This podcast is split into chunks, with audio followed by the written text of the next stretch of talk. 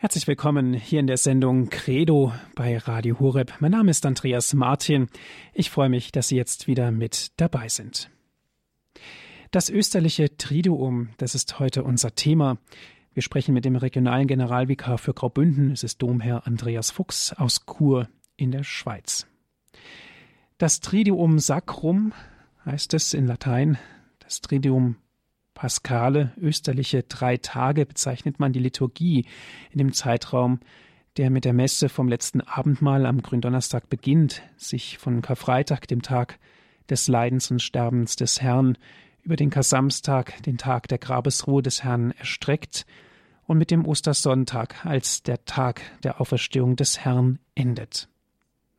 Das österliche Triduum. Aus Chur in der Schweiz ist uns nun Andreas Fuchs zugeschaltet. Ich darf Sie ganz herzlich begrüßen. Guten Abend. Ja, grüß Gott. Herr Domherr, das Triduum, das österliche Triduum, was bedeutet das im Detail? Ja, Sie haben es äh, schon ein wenig angetönt. Eben sind diese drei heiligen Tage. Äh, wichtig ist, dass man auch sieht, eigentlich ist es eine Feier, die sich äh, über drei Tage erstreckt. Äh, das sehen wir auch daran, äh, dass der Hohe Donnerstag, die heilige Messe vom letzten Abendmahl ohne Segen endet. Das Allerheiligste wird einfach übertragen. Und dann geht die Feier weiter am Karfreitag. Äh, da beginnt es auch nicht irgendwie mit dem Kreuzzeichen, sondern einfach es ist stiller Einzug, das Niederwerfen und dann äh, ein Gebet. Und es endet auch wieder ohne äh, den Segen zu spenden, nur mit einer Bitte um den Segen mit dem stillen Auszug und geht dann weiter äh, in der Osternacht, die eben auch wieder so eigentlich so ganz still auch äh, beginnt. Und sicher die Osterfreude entfaltet sich dann nachher während der ganzen Osterzeit, während der ganzen 50 Tage. Aber äh, diese äh, drei heiligen Tage, das äh, ist der Kern äh, unseres ganzen Glaubens eigentlich unseres ganzen Kirchenjahres. Da hat äh, so eben, da hat all das, was unser Leben ausmacht und äh, was wichtig ist für unser Heil, äh, ereignet sich in diesen drei heiligen Tagen. Diese drei heilige Tage, Herr Pfarrer Fuchs, können wir nicht sagen, dass der Palmsonntag auch noch dazu gehört? Gut, der, ja, im erweiterten Sinn, ja, der äh, Palmsonntag ist so quasi die Vorschau oder die Ouvertüre, ähm, die so ein bisschen auch so die oder bei den Filmen heute modern würde man sagen, das ist der Trailer.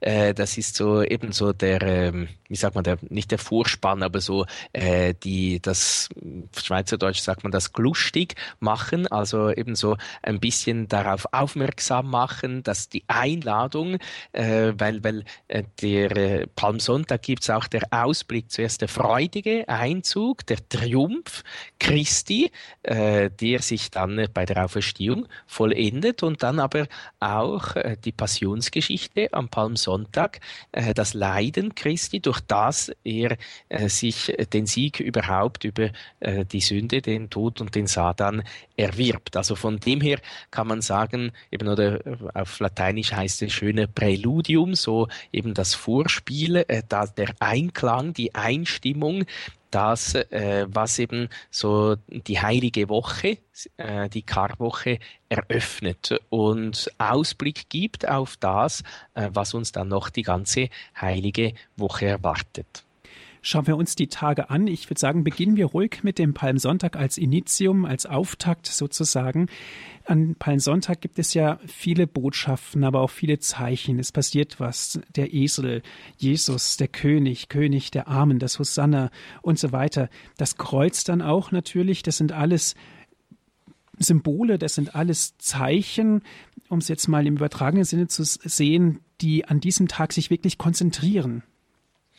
Ja, es, äh, ich glaube, äh, das wird auch den Rahmen der Sendung sprengen, aber man könnte äh, wahrscheinlich auch problemlos eine ganze Woche Einkehrtag, Exerzitien nur über den Palmsonntag äh, machen oder über diese heiligen äh, drei Tage. Äh, die sind eben so voller Bedeutungen, die man eben mit denen man auch ein bisschen vertraut werden muss, die man vielleicht auch immer wieder so neu auch entdeckt oder wieder einen neuen Aspekt entdeckt. Also eben nur schon, Sie haben es angetönt, zum Beispiel ein Aspekt der Esel, denkt man ja gut, also das ist jetzt auch vielleicht nicht das Wichtigste, ob der auf einem Esel da äh, nach Jerusalem hineinreitet oder ob das auf einem Ross war oder auf einem Pferd oder äh, ob Jesus jetzt zu Fuß gekommen wäre. Äh, gut, es ist vielleicht eben nicht das Allerwesentlichste,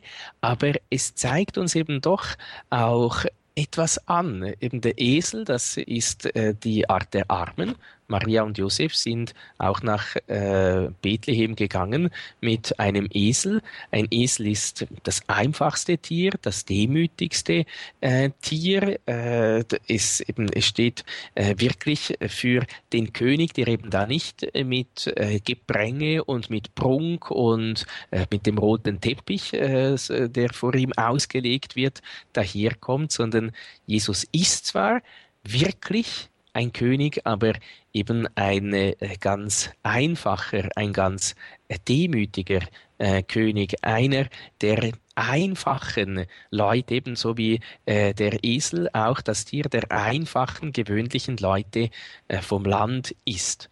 Und es verweist auch ein bisschen zurück auf Weihnachten, wo ja auch Ochs und Esel da im Stall äh, sind, äh, gemäß auch einem schönen Wort aus dem Buch Jesaja, wo es heißt, Ochs und Esel haben ihren Herrn gefunden. Und dann eben auch aber die Reichen von äh, Jerusalem, die Angesehenen, leider nicht. Und eben auch wiederum ist es hier der Esel, äh, der äh, da seinen Herrn gefunden hat, der seinem Herrn treu ist und der Jesus trägt. Und so gibt es ja auch Heilige, die dann äh, sagen, zum Beispiel Pater Pio, der sagt, ich bin nur äh, ein Eselein, ein kleiner Esel, der die Gaben Gottes trägt und äh, bringt. Und so äh, dürfen wir eben auch uns dessen bewusst sein. Nur schon eben zum Beispiel dieser äh, Esel ist eben ein schönes Zeichen, wie Gott ist, wer Jesus ist, eben ein wahrer König, aber ein König der einfachen, der demütigen, der gewöhnlichen Leute. Mhm. Ein wunderschönes Zeichen, ein wunderschönes Bild. Natürlich gibt es das auch als Gemälde und so weiter. Jesus als König, der reitet oder einzieht ins Jerusalem als ähm, König auf einem Esel. Aber auf der anderen Seite verlieren wir natürlich auch das Kreuz nicht aus den Augen. Nein, das Kreuz ist natürlich auch, äh, eben, das kommt dann vor allem auch in der, im zweiten Teil der Palmsonntagsliturgie äh, zur Sprache. Äh, das Kreuz, äh, das da sich abzeichnet. Eben interessant ist dieselben äh, Menschen, die äh, ihm Hosanna zugerufen haben beim Palmsonntag, rufen einige Tage später kreuzige äh, ihn. Und Papst Benedikt sagt auch einmal an einer äh, Stelle, äh, es gibt äh, da äh, eben ein, in der alten, in der klassischen Liturgie äh, pocht der äh, Priester mit dem Kreuzesstab an die verschlossene Kirchtür und äh, er sagt dann auch eben, das war ein schönes Bild für das Geheimnis Jesu Christi selbst, der mit dem Stab seines Kreuzes mit der Kraft seiner sich verschenkenden Liebe von der Welt her an das Tor Gottes klopfte, von einer Welt her, die den Zugang zu Gott nicht finden könnte. Eben eigentlich ein ganz schönes Bild, dieses Kreuz äh, und auch je nachdem nach Region äh, macht man ja auch Palme, Bäume, je nachdem auch so in Kreuzesform, wo es Stechpalmen und auch Äpfel daran hat. Einerseits ein Verweis auf äh, den Baum im Paradies mit den Früchten, die den, dann aber den Tod gebracht haben, aber andererseits noch viel mehr ein, ein Hinweis auf äh, den Baum des Kreuzes, der zwar eben auch Dornen, Schmerzen hat, der Jesus leiden lässt, der äh, Jesus schlussendlich den Tod bringt, aber dieser Tod Christi am Kreuz aus Liebe zum Vater und zu uns, der bringt eben auch viele Früchte, äh, der bringt uns die Frucht der Erlösung, des Heiles. Und so verweist uns dieser Palmbaum oder das Kreuz äh, auch auf unser Kreuz, äh, das zwar auch hart ist, äh, das wir jeden Tag tragen sollen, aber wenn wir es eben so wie Jesus tragen, aus Liebe zum Vater, aus Liebe zu Jesus, dann bringt auch unser Kreuz, auch unser Leiden reiche Frucht. Eben auch ein weiteres Bild, ein weiteres Symbol, ein Zeichen in der Palmsonntagsliturgie. Sie haben es vorhin angedeutet, Hosanna und natürlich auch das Kreuz, himmelhoch jauchzend, zum Tode betrübt. Ja, das ist gut. Jesus ist äh, natürlich nicht himmelhoch jauchzend und zu Tode betrübt, äh, beziehungsweise er sagt schon auch am Hohen Donnerstag, meine Seele ist zu Tode betrübt, aber äh, er weiß auch äh, beim Einzug nach Jerusalem, was ihn erwartet. Er geht bewusst auf äh, diesen Tod zu. Er hat es ja den Jüngern mehrmals auch angekündigt. Wir gehen jetzt nach Jerusalem. Dort wird der Menschensohn äh, verworfen werden. Äh, er wird viel leiden. Er wird äh, sterben. Aber er sagt auch, er wird am dritten Tag auferstehen. Und ich denke auch, gerade wichtig ist, äh, dass wir sehen, Jesus geht ganz freiwillig, er geht ganz unschuldig äh, für uns ans Kreuz, er geht aus Liebe zu uns ans Kreuz und er geht eben freiwillig hin. Das heißt, er sagt ja selber, ich gebe mein Leben hin und ich nehme es wieder. Ich sage das nur, weil ich gerade heute irgendwo gelesen habe, äh, dass ja eben der Pontius Pilatus äh, ja quasi ähm, ein Mittel war oder dass es den quasi gebraucht habe, sonst hätte Jesus nicht am Kreuz sterben können.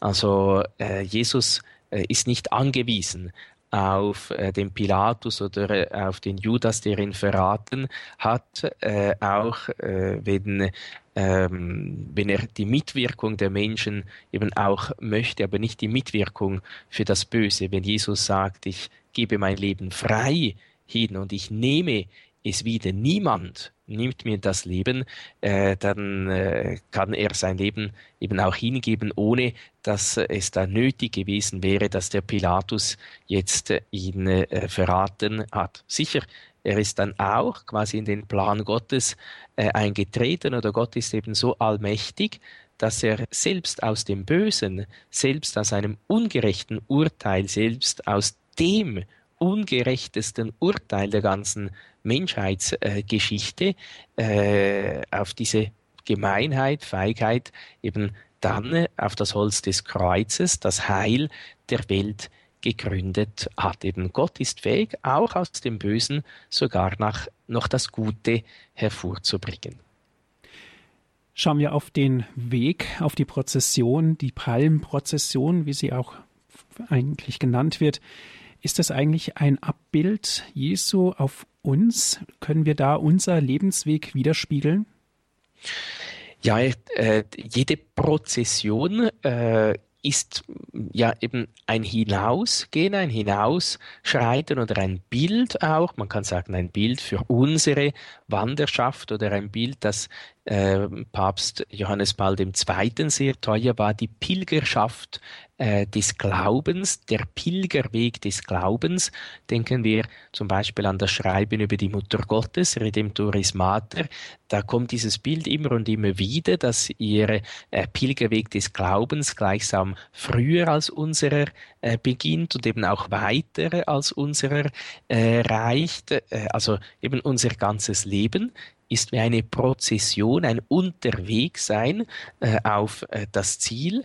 Und es ist aber auch gerade auch am Palmsonntag ein äh, Abbild, eben es ist ein Aufstieg. Äh, wir wollen, wir wollen zu Gott aufsteigen, mit Gott aufsteigen, uns lösen äh, von äh, dieser Schwerkraft, die uns nach unten zieht, das Böse, das Gemeine, die Lüge, äh, die Sünde, äh, sondern eben wir wollen uns äh, dessen äh, entledigen und äh, die Schwerkraft der Liebe Gottes annehmen, die uns eben nicht nach unten, sondern nach oben auch äh, zieht. Deshalb hören wir ja auch in jeder heiligen Messe auch erhebet die Herzen, eben wir sollen das Herz zu Gott empor äh, wir sollen zu Gott aufsteigen. Und das wird eben auch gerade in der äh, Prozession, in jeder, aber auch in der Prozession des Palmsonntags auch angedeutet.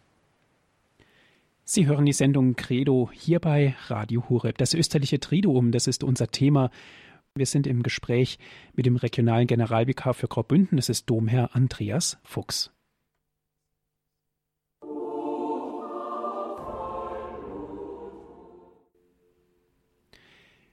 Sie hören die Sendung Credo hier bei Radio Horeb, das österliche Triduum, das ist unser Thema. Wir sprechen mit dem regionalen Generalvikar für Graubünden, es ist Domherr Andreas Fuchs aus Chur.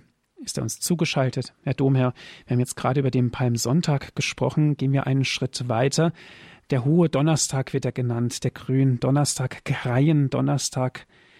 Was ist das für ein Tag für uns? Ja, es sind vor allem zwei äh, große Geschenke, könnte man sagen, äh, die Christus uns am Hohen Donnerstag, am Gründonnerstag macht. Äh, das kommt auch in zwei liturgischen Feiern äh, zur Geltung. Die meisten von uns kennen aber wahrscheinlich nur die zweite. Eben sind die beiden Geschenke, ist das Sakrament des, der Priesterweihe, der Weihe, das Priestertum und das Sakrament der Eucharistie. Äh, das heißt eben zwei liturgische Feiern, weil im Normalfall äh, feiert der äh, Bischof am Morgen, am Hohen Donnerstag mit äh, seinen Priestern zusammen die sogenannte Krisam-Messe oder die Ölmesse, in der die heiligen Öle äh, gesalbt werden, also die drei äh, geweihten Öle sind äh, das Katechumenenöl, eben für die Katechumenen, für die Taufbewerber, äh, das bei der Taufe verwendet äh, wird. Dort gibt es auch zwei Salbungen vor der Taufe, die eine eben mit diesem sogenannten Katechumenenöl, dann die Weihe des Krankenöles und die Weihe des Krisam. Bei der Taufe wird eben nach der Taufe werden die Täuflinge auch mit Krisam gesalbt, die äh, Säuglinge äh, zumindest, äh, ist eine Hin ein Hinweis, so ein bisschen so ein, ein, ein Hindeuten auf das Sakrament der Firmung. Wenn es Erwachsene sind, eben dann werden sie auch direkt gefirmt und erhalten dann auch die heilige Erstkommunion. Also das ist die Feier, die Krisamesse am Morgen, wo die Priester auch ihre Bereitschaft zum priesterlichen Dienst erneuern und wo der Bischof die Öle weit. Und dann am Abend die heilige Messe vom letzten Abend mal, äh, wo äh, das äh, dann auch eben der Einsetzung der Eucharistie und des Priestertums gedacht wird. Auch äh, das Typische dort, auch wenn es vielleicht nicht in jeder heiligen Messe dann gefeiert wird, auch die äh, Fußwaschung eigentlich ein sehr schönes Zeichen, ist aber nicht überall äh, so machbar, denn man braucht eben auch zwölf Freiwillige, die sich da zur Verfügung stellen. Die Fußwaschung ein ganz wesentliches ähm, Element, aber in vielen Vereinen wird es eigentlich gar nicht mehr vollzogen, Herr Domherr. Ja, es gibt halt das Problem, also mindestens ich als Pfarrer hatte dieses äh, Problem. Ich äh, fragte da ganz nett an, ob äh, die, die, ein paar Freiwillige eben, ob sie bereit äh, wären äh, und erklärte das auch, wie wichtig das das ist. Und die haben mir geduldig zugehört und am Schluss haben sie gesagt, nein, ich bin nicht bereit. Ähm, ja, was macht man dann? Also es, bra es braucht Freiwillige. Klar, man kann sich je nachdem behelfen, so mit den Erstkommunionkindern oder äh, mit den Ministranten. Aber ähm, das ist äh, in der heutigen Zeit eben auch nicht äh, mehr ist ein bisschen heikel geworden, leider, dass man äh, dann quasi irgendwie äh, etwas äh, nachher äh, angeklagt wird. Und deshalb muss man dann leider dieses sehr, sehr schöne, tiefe Zeichen der Fußwaschung, äh, wenn das nicht möglich ist, wenn man keine Freiwilligen hat, äh, leider weglassen. Weil es ist, es ist schon schön eben, der Priester legt dann das Messgewand ab äh, zur Fußwaschung, ist nicht einfach ein etwas Praktisches, dass das Messgewand nicht schmutzig würde oder so, sondern äh, wird dann eigentlich sehr schön äh, gedeutet. Auch Jesus legt das Obergewand ab und äh, es wird dann von einigen Kirchenvätern gedeutet. Jesus legt quasi wie seine Gottheit ab, eben er kniet nieder, er kniet sich in die Menschheit nieder, er umgürtet sich, heißt es im äh, Johannesevangelium, eben er umgürtet sich mit der Menschheit, um äh, die Menschen zu erlösen, um äh, die Menschen rein zu waschen, heilig zu machen, um diesen niedersten Dienst, diesen Sklavendienst äh, auszuführen. Eben so wie im Philipperbrief im zweiten Kapitel auch steht eben, er behielt seine Gottheit äh, nicht als Raub, sondern er, er entäußerte sich, äh, die Gestalt eines Knechtes, eines Sklaven an und war gehorsam bis zum Tod, bis zum Tod am Kreuze. Und das kommt eben auch äh, in der Fußwaschung äh, ganz schön, eigentlich ganz bildlich, ganz sinnenhaft auch zum Ausdruck, dass äh, der, äh, der Priester äh, Jesus eben auch ganz im, im Dienst von uns Menschen ist und diesen Sklavendienst äh, der Fußwaschung, äh, den man früher, eben den die Sklaven früher getan haben, äh, an uns auch vollzieht. Das ist ein Element, die Fußwaschung, die den Gründonnerstag in einer ganz besonderen Weise uns erleben lässt. Es ist ja eine einzige Liturgie, haben Sie gesagt, von Gründonnerstag bis Ostern, Osternacht. Schauen wir auf das letzte Abendmahl. Allein schon dieses Wort, das letzte Abendmahl, ist, finde ich, schon eine wunderschöne Bildsprache. Gut, vom Wort her das Abendmahl, die Eucharistie, äh, lässt uns auch an diese schmerzhafte Trennung äh, erinnern zwischen den evangelischen Christen und äh, den äh, Katholiken. Aber äh, eben, es ist äh, das letzte Abendmahl oder das letzte Mal, äh, wo, äh, wo Jesus mit seinen Aposteln, mit seinen Jüngern zusammen ist, bevor er äh, sein Leben am Kreuz für uns hingibt und eben schon äh, das vorweg nimmt auf sakramentale Art und Weise. Also eben die, die heilige Messe umfängt äh, eben auch äh, diese drei Tage, oder sicher das ganze Leben, aber in, in besonderer Art und Weise. Äh, es, ist die Erneuerung des Kreuzes, Opfers, aber äh, es geht vom, vom letzten Abendmahl eben auch bis zum Ostersonntag. Es ist äh, äh, Leben, Leiden, Tod und Auferstehung Christi, die heilige Messe. Und und er nimmt eigentlich, äh, so sagen die Kirchenväter, beim letzten Abendmahl das aufs, äh, im Sakrament vorweg, was er dann am nächsten Tag, am Karfreitag, am Kreuz vollenden wird. Äh, es ist wirklich eben, so wie wir es heute äh, auch äh, bekennen, Geheimnis des Glaubens. Das sehen wir mit den Augen nicht, aber mit den Augen des Glaubens schon. Beim letzten Abendmahl am Vorabend des Leidens und Sterbens wird ja das Sakrament der Eucharistie und das Sakrament des Priesteramtes eingesetzt. Ja, sind, äh, wie ich gesagt habe, eben eigentlich diese, äh, die beiden Geschenke der Liebe äh, Christi. Ich habe einmal auf einem Primizbild den Ausspruch des heiligen Pfarrers von Ars gelesen, das Priestertum ist die Liebe des Herzens Jesu und habe das lange Zeit eigentlich gar nicht so richtig verstanden. Eben indem Jesus das Priestertum uns schenkt, äh, die Priesterweihe, äh, führt er seine Sendung weiter und, und schenkt er seine ganze Liebe, Liebe liefert sich äh, dem Priester aus, wie auch eben an anderer Stelle der heilige Pfarrer von Ars sagt, Jesus ist dem Priester gehorsam auf äh, zwei Worte hin äh, steigt er herab äh, vom Himmel auf den Altar und erneuert sein Kreuzesopfer, wenn der Priester in der heiligen Messe äh, die, die Wandlung vollzieht. Und das ist eben, es ist interessant, dass äh, die Eucharistie und das Priestertum sind beide zusammen eingesetzt worden und äh, bedingen sich auch gleichsam. Äh, das heißt eben, es gehören weiterhin beide äh, zusammen. Das heißt, der Priester soll immer ein eucharistischer Mensch sein, einer, der die Eucharistie liebt, weil er aus der Feier der Eucharistie gleichsam geboren worden ist. Und auf der anderen Seite wissen wir auch, ohne Priester gibt es keine Eucharistie. Und beides ist Geheimnis des Glaubens, denn in beiden ist Christus gegenwärtig, je auf seine Art und äh, Weise.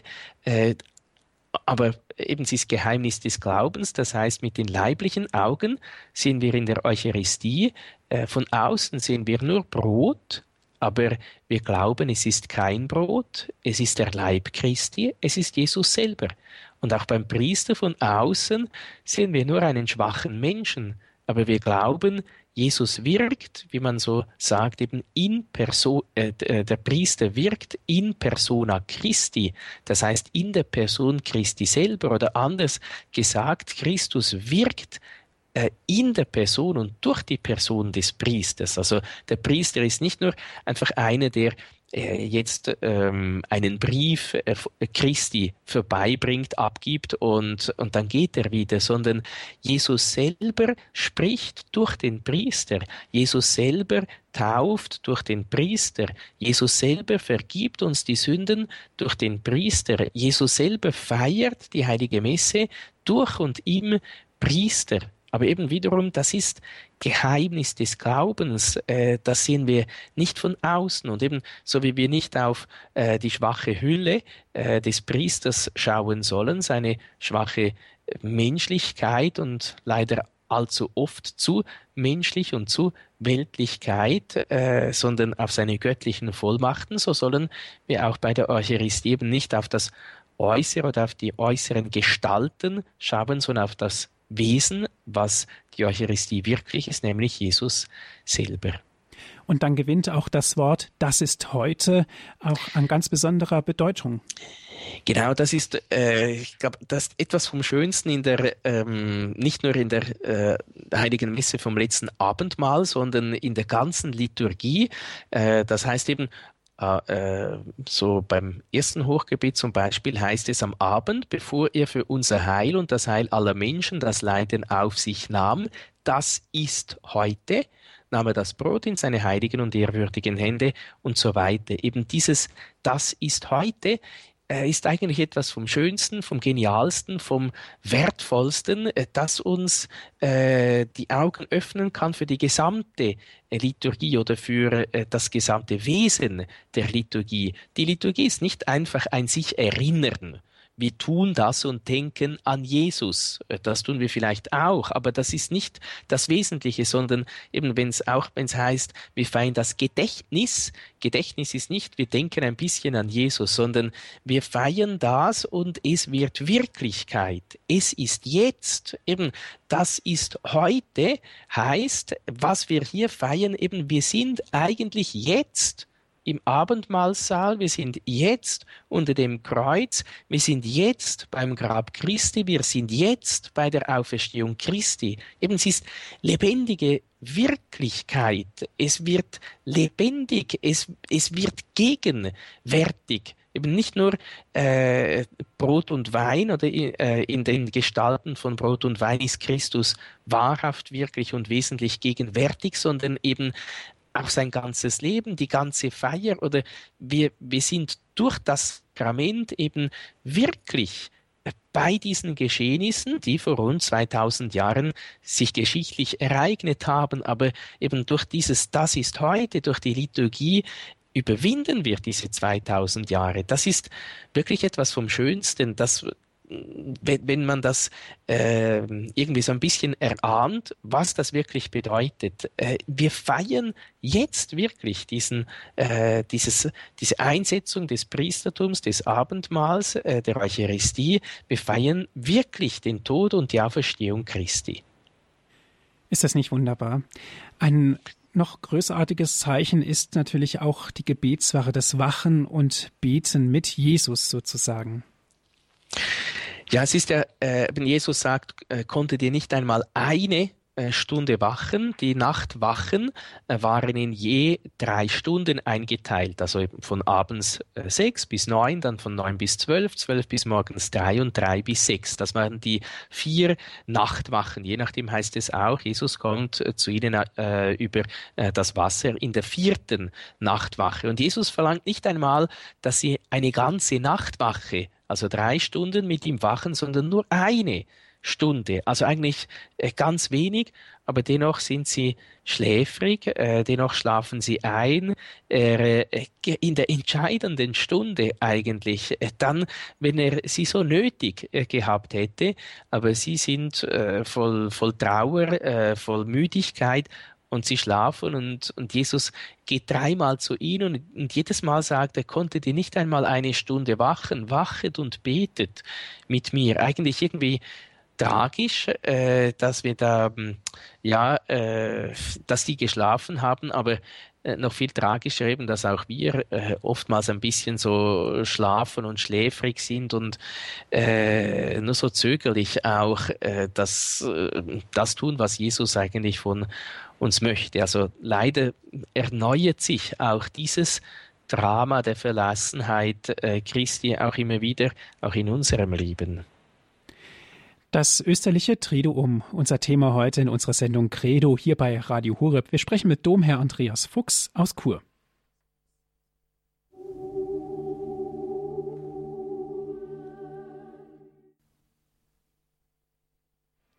Credo hier bei Radio Horeb, das österliche Triduum. In Gespräch sind wir mit Herrn regionalen Generalvikar für Graubünden. Es ist Domherr Andreas Fuchs aus Chur. Von dort ist er uns jetzt auch zugeschaltet. Herr Domherr, das österliche Triduum. Wenden wir uns jetzt dem Karfreitag zu. Das Geheimnis des Leidens Christi steht natürlich dort im Vordergrund. Ein Tag, ein ganz besonderer Tag der Buße, des Fastens, der Betrachtung, eben Karfreitag. Ja, es ist auch äh, der Tag, an dem äh, die Kirche keine heilige Messe äh, feiert. Nur die Karfreitagsliturgie und das Stundengebet wird gebetet. Äh, die Karfreitagsliturgie ist keine heilige Messe und eigentlich auch am Kar-Samstag wäre keine heilige Messe, wobei, äh, wenn die Osternacht relativ früh angesetzt wird, dann fällt sie schon noch auch auf den äh, Kar-Samstag. Äh, keine heilige Messe, weil äh, man äh, in der heiligen Messe eben auch die Auferstehung äh, Christi feiert Tod und Auferstehung. Aber in der Karfreitagsliturgie äh, betrachten äh, wir vor allem den Gekreuzigten und beten ihn an. Gehen wir ganz konkret auf den Karfreitag ein. Im Kreuz ist Hoffnung, im Kreuz ist Auferstehung, im Kreuz ist Zukunft. Ja, äh, das ist eben zuerst ist so, äh, wie ich ganz zu Beginn äh, angetönt habe, äh, die Feier beginnt einfach ganz still äh, mit dem stillen Einzug, das Niederwerfen und äh, dann folgt der Wortgottesdienst, wo die, das ähm, das Lied vom Gottesknecht äh, aus dem Buch Jesaja äh, vorgetragen wird und dann auch die, die Leidensgeschichte, die äh, so schmerzhaft sie ist, aber dennoch eben auch Hoffnung ist. Hoffnung, weil Christus uns den Sieg am Kreuz erworben hat. Die Siegerehrung, die ist dann bei der Auferstehung. Aber äh, die Sünde und den Tod hat er am Karfreitag äh, am Kreuz besiegt. Und deshalb dürfen wir eben auch wirklich auf die Auferstehung, auf die Erlösung, auf das Heil hoffen. Insofern lässt sich aus dem christlichen Verständnis heraus das auch mit Freude begründen?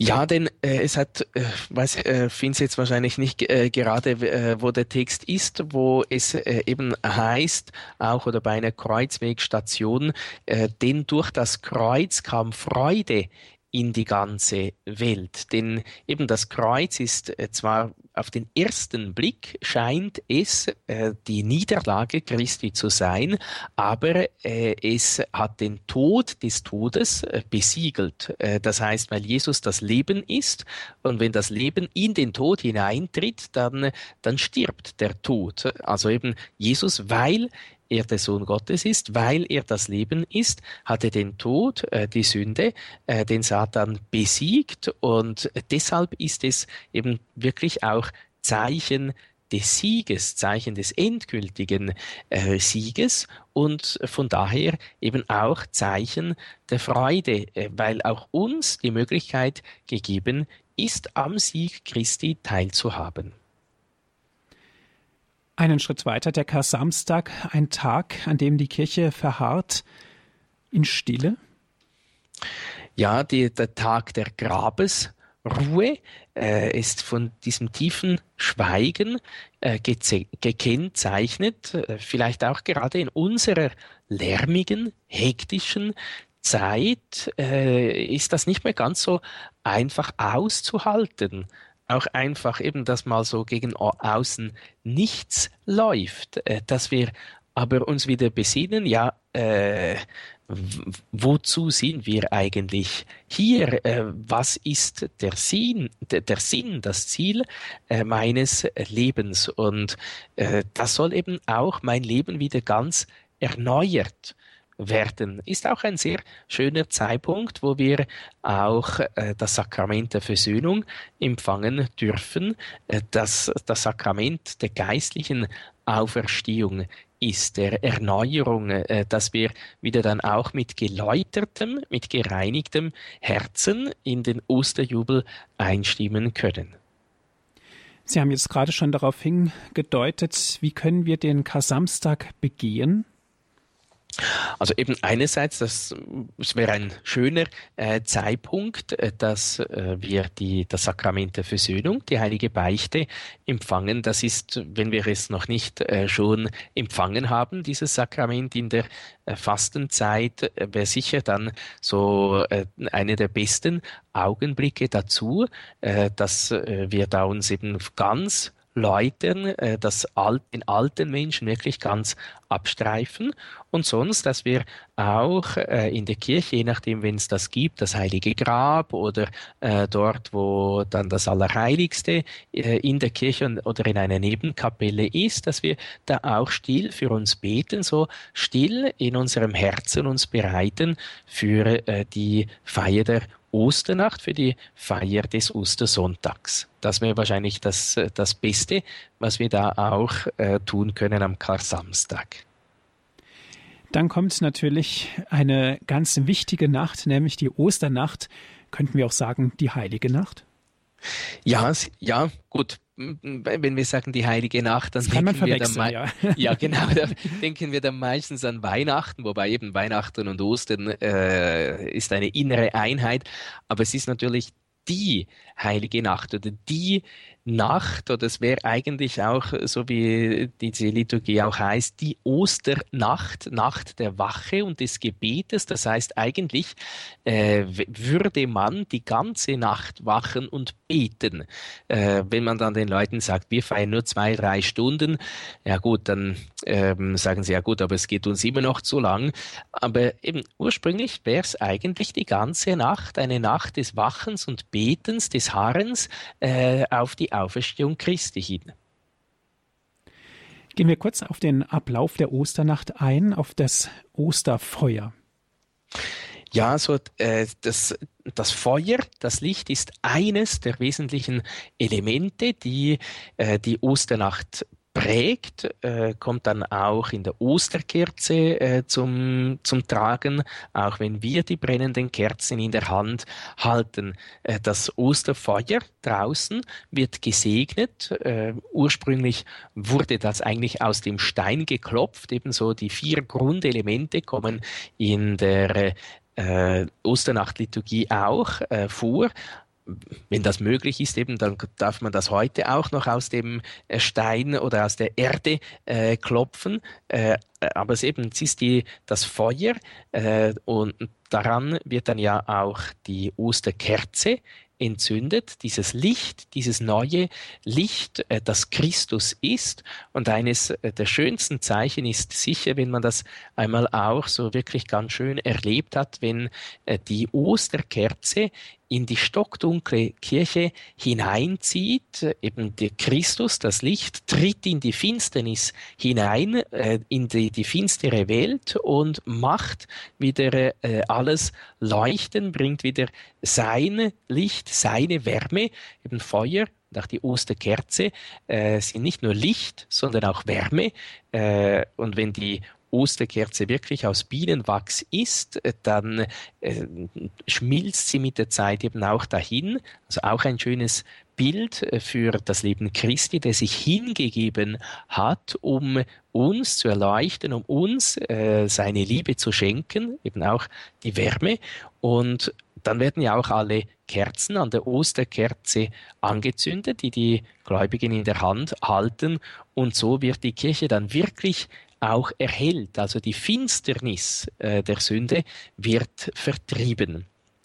Und auch, es gibt auch äh, schöne Bräuche, äh, wie man, oder schöne liturgische äh, Bräuche, die, äh, die, Osterkerze zu verzieren, diese Zeichen, die man einritzt oder die darauf äh, gezeichnet sind, auf die Osterkerze, eben das Christus, der äh, gestern und heute, Anfang und Ende, Alpha und Omega ist und auch wenn es Wachsnägel hat, dann werden in die Löcher, wo dann die Wachsnägel hereinkommen, auch fünf Weihrauchkörner eingefügt und die sind Zeichen der heiligen Wunden, die aber jetzt leuchten in Herrlichkeit, eben der Wohlduft, der Wohlgeruch Christi, der sich dann da auch verbreitet. Also äh, ganz kleine Zeichen, aber auch ganz schöne Zeichen, die äh, da in der Osternacht äh, in reicher Fülle vorhanden sind.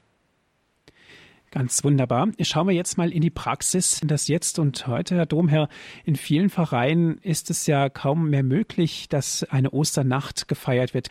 Aber im Grunde genommen müssten wir nicht so weit gehen und sagen, eine Osternacht müsste eigentlich stattfinden. Ja, sicher, weil das ist die, äh, die höchste Feier eigentlich des ganzen Kirchenjahres. Das ist äh, die schönste, die, die wichtigste Feier äh, im ganzen äh, Jahreslauf. Also von dem her müsste, wenn immer möglich, das äh, irgendwie wirklich möglich gemacht werden. Allenfalls auch, äh, dass man sie vielleicht auch, man eben, man kann zu Beginn oder auch am Ende äh, der Nacht, also sie kann auch am Morgen früh stattfinden, nur sollte sie dann wirklich eben am Morgen früh sein, also eigentlich noch vor dem Sonnenaufgang wieder zu Ende sein. Nur ist das dann dem meisten wieder zu früh meistens. Also von Osternacht samstags abends raten Sie dann eher ab? Nein, nein, nein, nein, das wollte ich nicht damit sagen, sondern, sondern äh, einfach, wenn man sie eben als Variante, nur ist das für den Priester, ich habe das äh, an einem Jahr auch einmal gemacht, äh, um um 10 Uhr hat die, die Osternacht begonnen äh, und ging dann natürlich auch etwa zwei Stunden und je nachdem äh, trifft man sich dann noch zum Ostertrunk.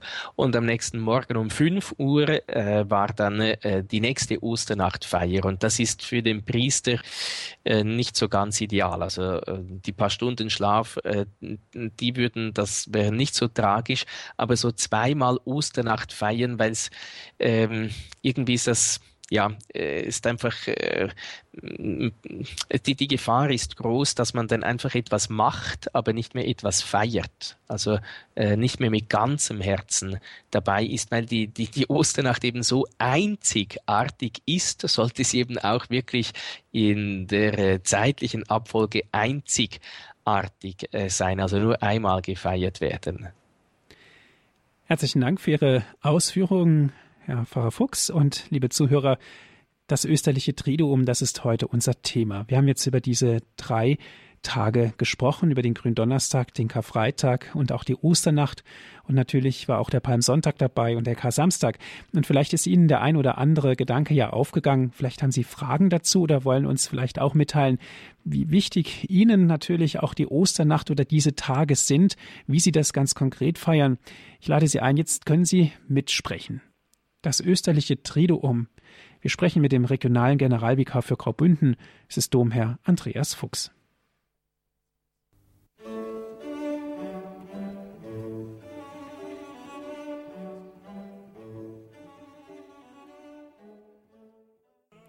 Sie hören die Sendung Credo hier bei Radio Horeb, das österliche Triduum, unser Thema heute. Wir sprechen mit dem regionalen Generalvikar für Graubünden, es ist Domherr Andreas Fuchs aus Chur. Und gerne dürfen Sie jetzt auch mitsprechen.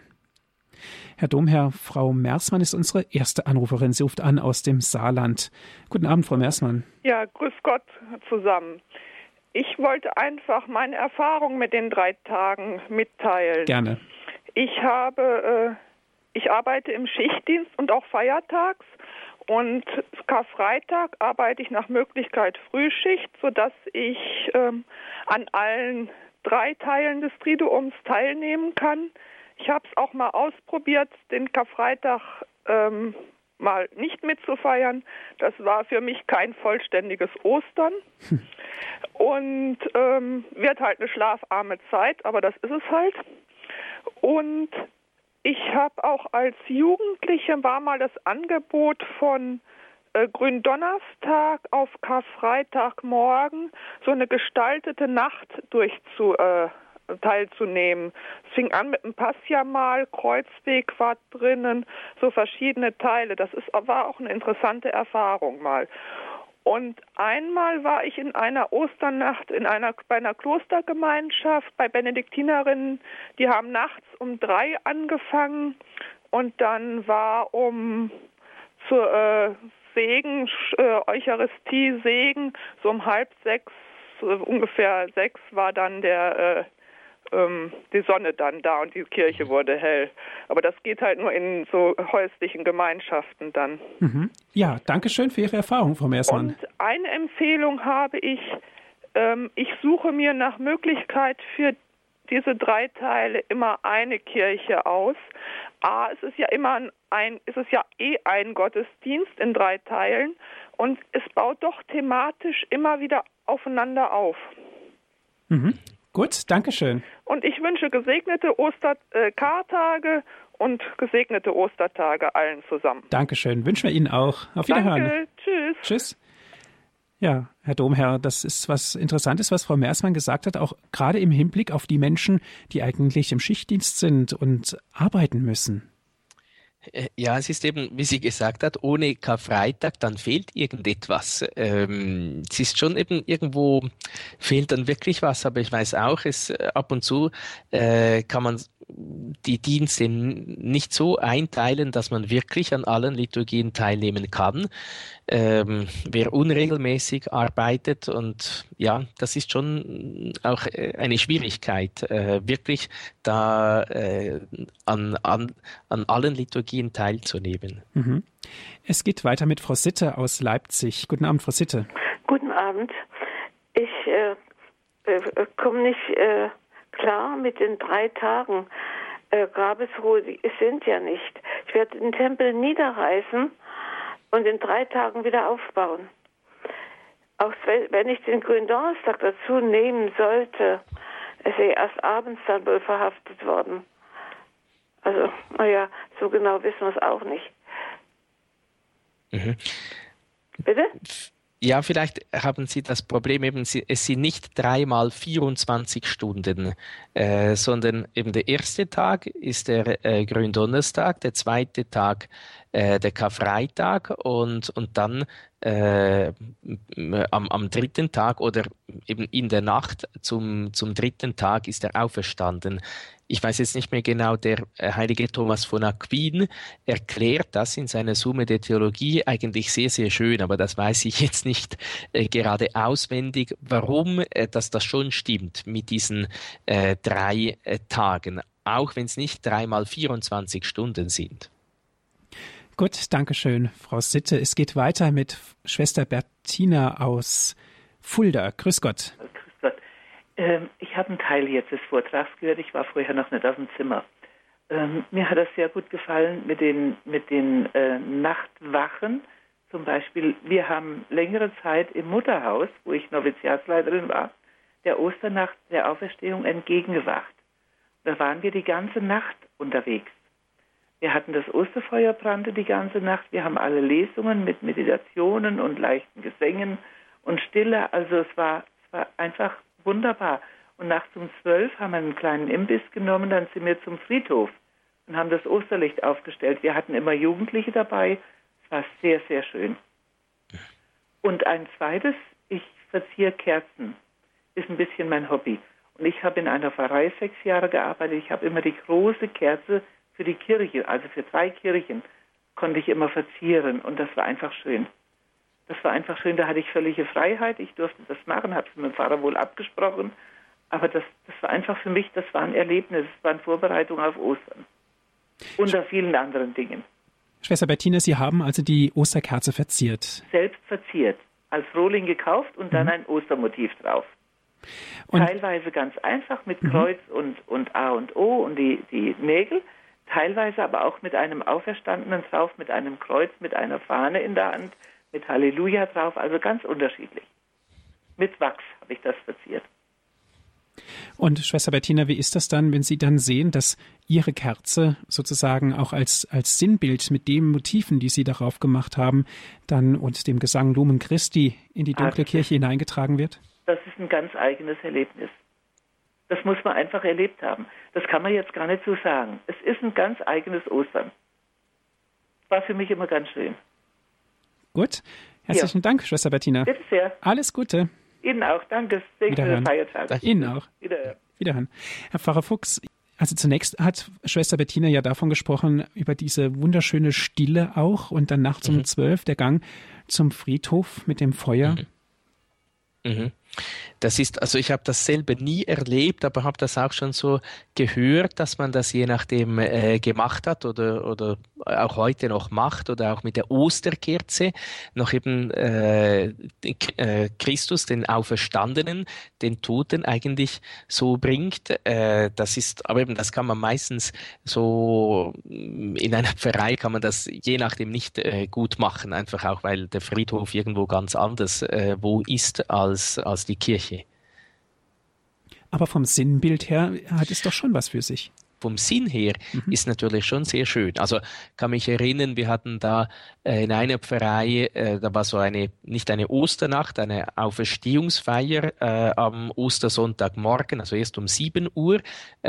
Bei der reformierten Kirche, da war der Friedhof äh, rundherum und die Reformierten haben äh, dann auch so irgend am Ostermorgen früh eine Feier oder eine Wache äh, gehabt. Die haben das Feuer entzündet und wir durften es dann nachher übernehmen. Das war so die Ökumene in, in, äh, in, in jedem Dorf. Also sie haben dann dafür auch unsere Osterkerze äh, dann während ihrer Gottesdienste gebraucht, äh, die wir da dann auch an diesem Feuer entzündet haben. Also aber eben da, da geht das, wenn der äh, Friedhof direkt auch eigentlich äh, um die Kirche herum ist, kann man das Osterfeuer ja auch ein bisschen so quasi noch halb im, im Friedhof machen. Vom mhm. Zeichen her ist das sicher sehr schön, ja. ja. Jetzt zum Ende dieser Sendung, Herr Domherr, wie feiern Sie ganz konkret diese Tage? Also dieses äh, Jahr äh, mache ich Aushilfe in einer Pfarrei äh, vom, schon vom Palmsonntag äh, war ich das erste Mal und dann auch eben alle Liturgien, äh, auch die Erstkommunion äh, am Weißen Sonntag dann und, und, und dann auch noch am Frohen Leichnam. So ist eigentlich so sehr schön, äh, wenn man selber keine eigene Pfarrei mehr hat, äh, dass man so alle Liturgien auch mit äh, einer lieben Pfarrei äh, feiern äh, darf und, äh, und da eben diese Liturgien wirklich äh, eben auch selber mit ganzem Herzen, mit ganzer Hingabe und mit ganzer Liebe feiern kann. Gut, ganz herzlichen Dank für Ihre Ausführungen, die Sie uns gegeben haben, diese Erklärung zum österlichen Triduum und danke auch an alle Zuhörer, dass Sie eingeschaltet haben hier in der Sendung Credo bei Radio Horeb. Und wenn Sie ganz gerne diese Sendung noch einmal nachhören wollen, bestellen Sie sich einen CD-Mitschnitt. 08328 921 120, die Telefonnummer von unserem CD-Dienst. Noch einmal 08328 921 120. Wenn Sie uns von außerhalb Deutschlands anrufen, 0049, weiter dann mit der 8328 921 120. Oder auf unserer Internetseite hore.org gibt es unser Download- und Podcast-Angebot. Dort gibt es im Bälde die Sendung auch zum Herunterladen als MP3-Datei www.hore.org. die Internetadresse von Radio Horeb. Herr Pfarrer Fuchs, darf ich Sie zum Ende dieser Sendung um den Segen bitten? Ja, ich möchte aber zuerst noch kurz wegen diesen drei Tagen habe ich nämlich gemerkt, ich habe da bei der Frage etwas verwechselt. Also ich glaube, die, das Problem der Frau Sitter war eher eben, ja, wie sind es drei Tage? Ist der hohe Donnerstag, Karfreitag, aber dann kommt der Kar-Samstag, das wäre der dritte Tag und dann noch die Osternacht, Ostersonntag, das wären ja dann vier Tage. Also eben dieses Triduum bezieht sich einfach auf diese drei heiligen Feiern. Äh, am hohen Donnerstag, am Karfreitag und äh, am Ostersonntag oder in der Osternacht, eben weil am Kar-Samstag ja eigentlich äh, keine äh, Liturgie gefeiert äh, wird. Und das, was ich dann erklärt habe, eben, dass man mit dem Dritt, äh, dass Jesus am dritten Tag auferstanden ist, das geht natürlich vom Karfreitag, dann eben erster Tag, Kar-Samstag, zweiter Tag und Ostersonntag dritter Tag. Aber eben, äh, da könnten wir auch noch eine eigene Sendung dazu machen, was da der Thomas von Aquin über die Auferstehung sagt. Das ist nämlich ganz, ganz interessant, auch all diese Beweise mit den Engeln und so weiter, äh, auch wirklich ganz ganz interessant. Mhm. Aber jetzt möchten wir wirklich auch den Segen Gottes für diese heiligen äh, Tage, für diese äh, Karwoche, für diese heilige Woche äh, bitten, dass wir so wirklich äh, an der Hand Jesu durch seine Liebe geführt, an der Hand der Mutter Gottes äh, und all der Heiligen, die Jesus auf seinem Kreuzweg begleitet haben, dass wir da auch so durch unser äh, tägliches Leiden durch unser tägliches Kreuz zur Auferstehung geführt äh, werden können, wie wir sie auch im Engel des Herrn jeweils bieten. Der Herr sei mit euch. Und mit deinem Geiste. Auf die Fürsprache der seligen Jungfrau und Gottesmutter Maria, des heiligen Josef, ihres Bräutigams, aller Engel und Heiligen, segne, behüte und begleite euch der allmächtige Gott, der Vater, und der Sohn und der Heilige Geist. Amen. Dankeschön fürs Zuhören. Es verabschiedet sich Ihr Andreas Martin.